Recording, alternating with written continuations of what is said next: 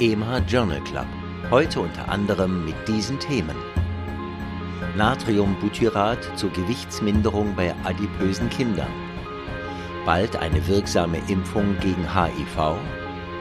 Wir verabschieden uns.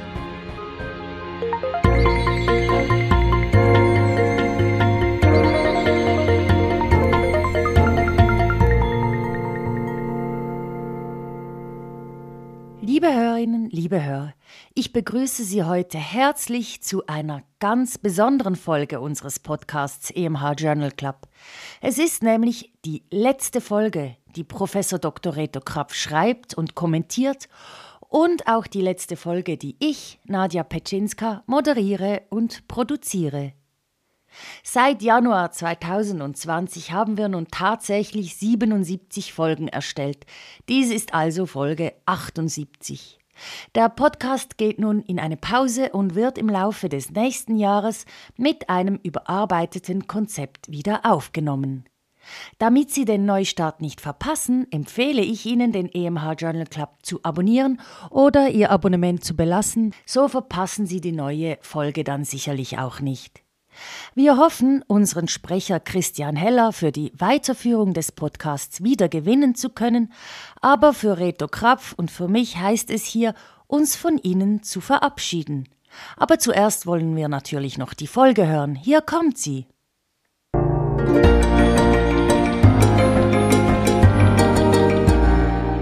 Praxisrelevant.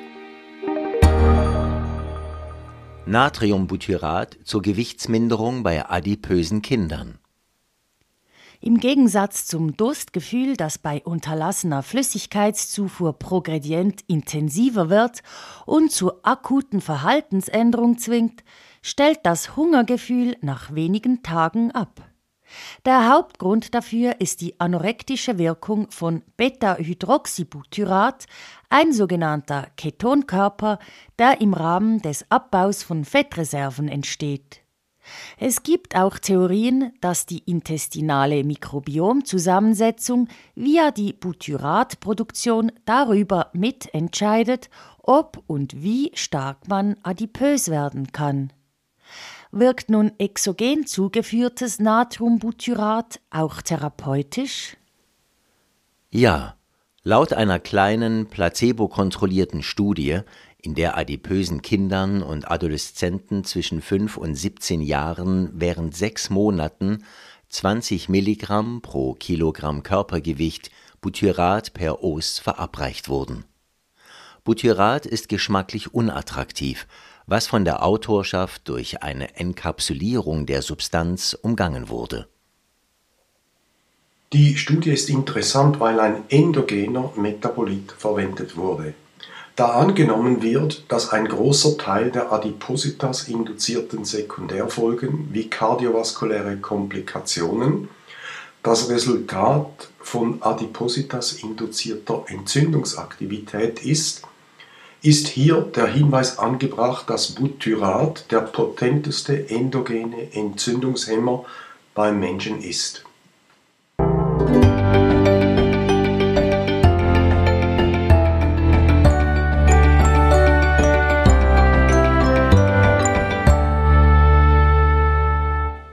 Kognitive Einschränkung Kreuzworträtsel lösen. Kognitive Einschränkungen sind ein Risikofaktor für eine Progression zur Demenz. Körperliche Aktivitäten und geistig-intellektuelle Trainings können diese verlangsamen oder sogar verhindern. Eine Studie suggeriert, dass das Lösen von Online-Kreuzworträtseln, der Teilnahme an ebenfalls webbasierten Spielen, die kognitive Fähigkeiten stimulieren sollen, überlegen ist. Nach 18 Monaten wiesen die Kreuzworträtselnden, gemessen anhand der Skala Alzheimer's Disease Assessment Scale Cognitive, einen geringeren Abfall ihrer kognitiven Funktionen auf.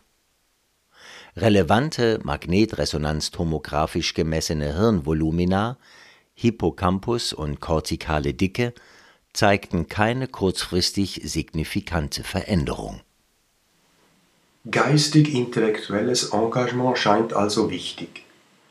Ob und warum das Lösen von Kreuzworträtseln wirklich einen speziell protektiven Effekt auf die Progredienz zur Demenz ausübt, ist wohl noch nicht ganz klar. Kurz und bündig wird die Vorstellung favorisiert, dass das Lesen und Interpretieren medizinischer Literatur auch signifikant protektiv seien. Sie werden ihnen deshalb sehr ans Herz gelegt.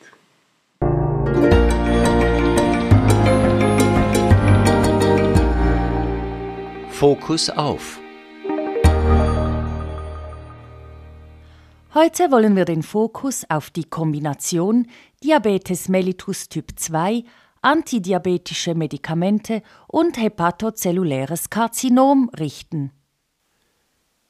Der Diabetes mellitus Typ 2 ist ein unabhängiger Risikofaktor für das Auftreten einer nicht-alkoholischen Steatohepatopathie und eines hepatozellulären Karzinoms. Unabhängig vom Vorliegen einer Zirrhose oder einer anderen Lebererkrankung ist das Risiko, ein hepatozelluläres Karzinom zu entwickeln, etwa dreifach erhöht. Dauer und Qualität der Blutzuckerkontrolle sind invers korreliert mit dem Auftreten einer Hepatopathie im weiteren Sinne in der Karzinogenese wichtig scheint die Insulinresistenz mit konsekutiver Lebersteatose zu sein. Mittelfristig folgen erhöhte Sauerstoffradikalbildung und DNA-Schädigungen. Die Beziehung zwischen Diabetes mellitus Typ 2 und Hepatopathie geht aber in beide Richtungen denn Steatohepatopathien und Zirrhose sind mit erhöhter Wahrscheinlichkeit mit einem Diabetes mellitus Typ 2 assoziiert. Zur Prävention von Steatohepatopathie, Zirrhose und hepatozellulärem Karzinom ist eine Euglykämie wichtig. Metformin kann die Wahrscheinlichkeit eines hepatozellulären Karzinoms wie auch die Mortalität reduzieren auch die Überlebenswahrscheinlichkeit bei Zirrhose ist höher. Metformin scheint auch bei relevanter Hepatopathie kein signifikant erhöhtes Risiko für eine Laktatazidose darzustellen.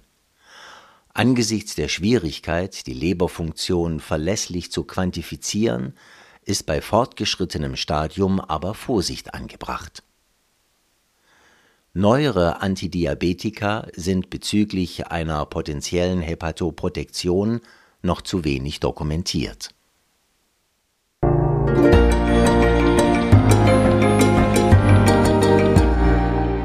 Das hat uns gefreut. Bald eine wirksame Impfung gegen HIV? Immer noch sind HIV-Neuinfektionen weltweit ein riesiges Problem und die Viren haben den bisherigen Impfstoffen erfolgreich widerstanden. Dies könnte sich mit der Induktion neutralisierender Antikörper mit breitem Spektrum, sogenannte Broadly Neutralizing Antibodies, nun ändern. Wie jedoch werden diese Antikörper im Menschen induziert? Vereinfacht gesagt wird ein HIV-Antigen auf Nanopartikeln angeboten, das Vorstufen der B-Zellen aktiviert (Targeting of B-Cell Germline).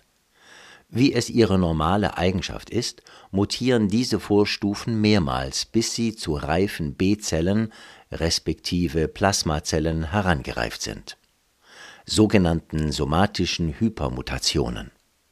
Auf diesem Weg werden verschiedene Antikörper gebildet, die eine Vielzahl von HIV-Molekülen Epitopen binden und das Virus neutralisieren können.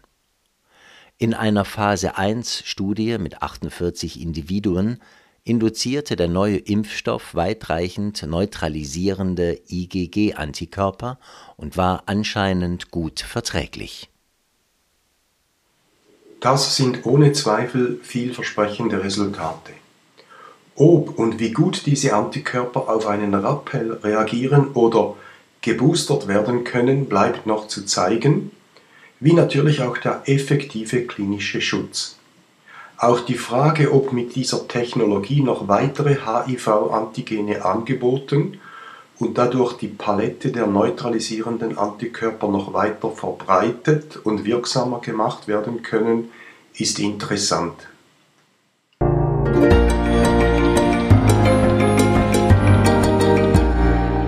Auch noch aufgefallen. Gleichstellung oder Gleichmacherei oder gar Gleichstellungsmanie?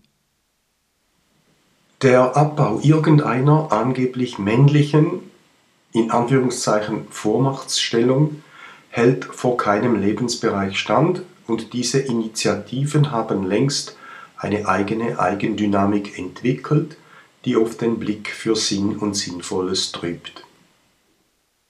Eine Publikation aus dem Institut Pasteur in Paris findet, dass im Rahmen eines Bioinformatik-Kongresses 2021, der online durchgeführt wurde, Journées ouvertes en Biologie et Mathematique, fortgeschrittenere männliche Forscher über 35 Jahre in den Diskussionsperioden mehr als neunmal so viele Fragen stellten wie jüngere Frauen am Anfang ihrer akademischen Tätigkeit. Umso peinlicher, da erfahrene Forscherinnen, ebenfalls über 35-jährig, nur 2,3 mal mehr Fragen stellten als ihre jüngeren Kolleginnen. Die Autorinnen vermuten, dass die Angst vor Bloßstellung, Karrierenachteilen oder gar sexueller Belästigung dabei eine Rolle gespielt habe. Allerdings sind zumindest die ersten beiden Gründe den jungen Männern keinesfalls fremd, womit diese Interpretation nicht nied- und nagelfest sein dürfte. Trotzdem, wie es heute dem Zeitgeist entspricht, wurden bereits neue Guidelines zur Konferenzgestaltung aufgestellt. Interessant ist auch, dass die genannten Ängste in einem Umfeld, das dem Nachwuchs, ob weiblich oder männlich, gegenüber förderlicher ist, viel seltener sind. Kurz und bündig wurde dies beispielsweise in verschiedenen angelsächsischen Spitälern und Forschungslabors mit einem gewissen Neid beobachtet.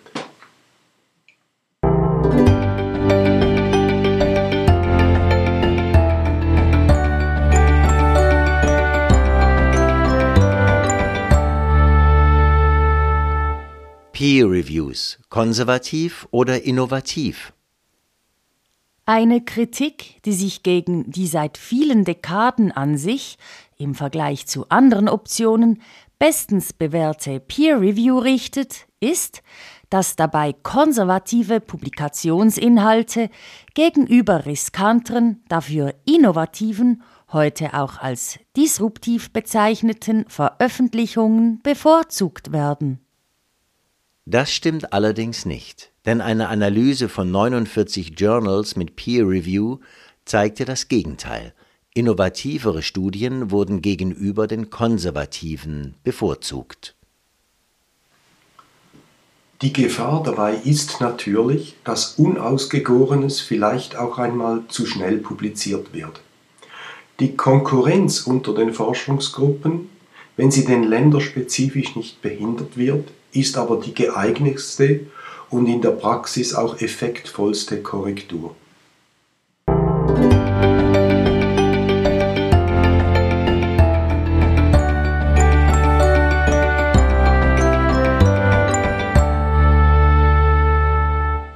Zum Abschluss noch einige Bemerkungen in eigener, kurz und bündiger Angelegenheit. Vor 30 Jahren habe ich meine Tätigkeit als medizinischer Redaktor für den Schwabe und später den EMH Verlag begonnen und habe mich nun entschlossen, mit dem Ende dieses Jahres als Redaktor zurückzutreten.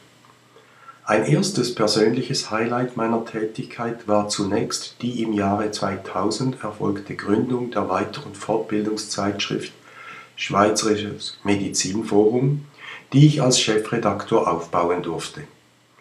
Deren Erfolg bei der Leserschaft hat uns alle in der Redaktion und im Verlag überrascht. Es war mir als zweites Highlight persönlich eine große Ehre, im Jahre 2017 mit der Rubrik Kurz und Bündig auf zwei weit herum und von mir ganz speziell geschätzte klinische Lehrer, beides brillante Internisten im klassischen Sinne, zu folgen. Auf Bruno Truniger mit seiner Rubrik Periskop und dann auf Antoine de Torrente mit seiner Rubrik und anderswo. Das Aufspüren der Publikationen und das Verfassen der Texte waren zeitaufwendig und erforderten Alltagsdisziplin, was mir zwar aber auch gut tat. Oft habe ich etwas verzweifelt nach würdigen Publikationen gesucht, aber meist war so viel Spannendes zu finden, dass über viele durchaus erwähnenswerte Publikationen ein Embargo verhängt werden musste. Nach mehr als fünf Jahren und mehr als 1500 besprochenen Publikationen ebne ich jetzt den Weg für meine Nachfolger, Martin Krause und Lars Huber, beide bereits Redaktoren beim Schweizerischen Medizinforum, und wünsche Ihnen viel Freude dabei. Ich bin dankbar für diese Zeit und dabei ganz speziell Ihnen, liebe Leserinnen und Leser oder Podcast bezogen Hörerinnen und Hörer. Ihre Wertschätzung und Ihre vielen, auch die berechtigt kritischen Rückmeldungen via unzählige persönliche E-Mails, direkte mündliche Mitteilungen und auch Leserbriefe haben mich sehr gefreut und weiter motiviert. Auch allen Mitarbeiterinnen und Mitarbeitern im Verlag möchte ich danken. Zu Beginn und über viele Jahre waren namentlich Nathalie Marti und in letzter Zeit Anna Cetuzzi große Hilfen und haben wohlwollend unterstützend umgesetzt. Ein speziell großer Dank richte ich an die Verantwortliche dieses EMH-Journalclubs, Nadia Petschinska. Ganz wesentlich dank ihr ist dieser Podcast zu einer sehr schönen Erfolgsstory geworden. Ich danke auch allen Redaktorinnen und Redaktoren des Schweizerischen Medizinforums. Die Zusammenarbeit mit allen war stimulierend kreativ, interessant und immer sehr freundschaftlich. Dies ist somit die letzte Podcast-Version des Kurz und Bündig. Ich werde mein medizinpublizistisches Hobby aber gerne weiterpflegen und engagiere mich fortan nebenberuflich als medizinischer Leiter des Medinfo Verlages. Ich wünsche Ihnen von Herzen ein gesundes und gefreutes neues Jahr. Hoffen wir dabei von ganzem Herzen, dass 2023 nicht schon wieder ein Annus Horribilis werden wird.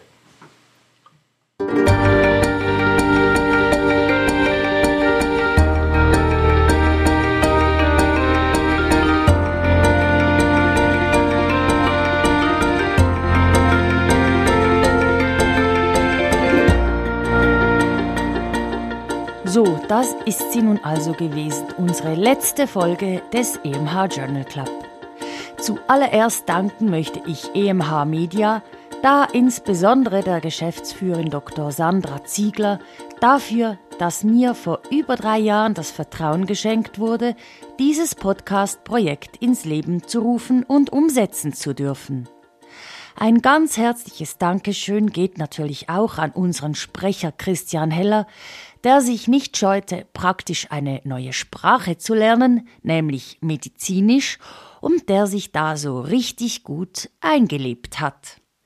Schlussendlich bleibt noch der große Dank an Professor Reto Krapf, ohne ihn es dieses Podcast-Projekt natürlich nicht gegeben hätte, da wir ja ohne ihn kein Material, sprich die Studienzusammenfassungen und Kommentare gehabt hätten. Lieber Reto, vielen, vielen Dank für die stets supergute Zusammenarbeit in den letzten drei Jahren. Das Projekt hat wirklich riesig Spaß gemacht. Aber der größte Dank gilt natürlich Ihnen, liebe Hörerinnen und Hörer, denn ohne Sie wäre dieses tolle Projekt nicht möglich gewesen. Deshalb also ein riesengroßes Merci an Sie. Nun bleibt mir nur noch eins zu sagen, machen Sie es gut.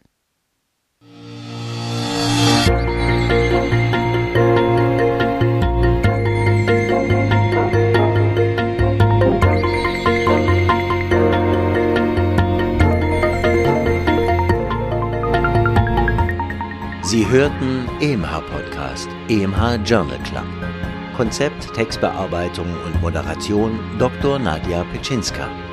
Autor der Originaltexte und Kommentare Professor Dr. Reto Krapf. Sprecher Christian Heller. Musik Martin Gantenbein. Produktion Resus Positiv GmbH für EMH, Schweizerischer Ärzteverlag.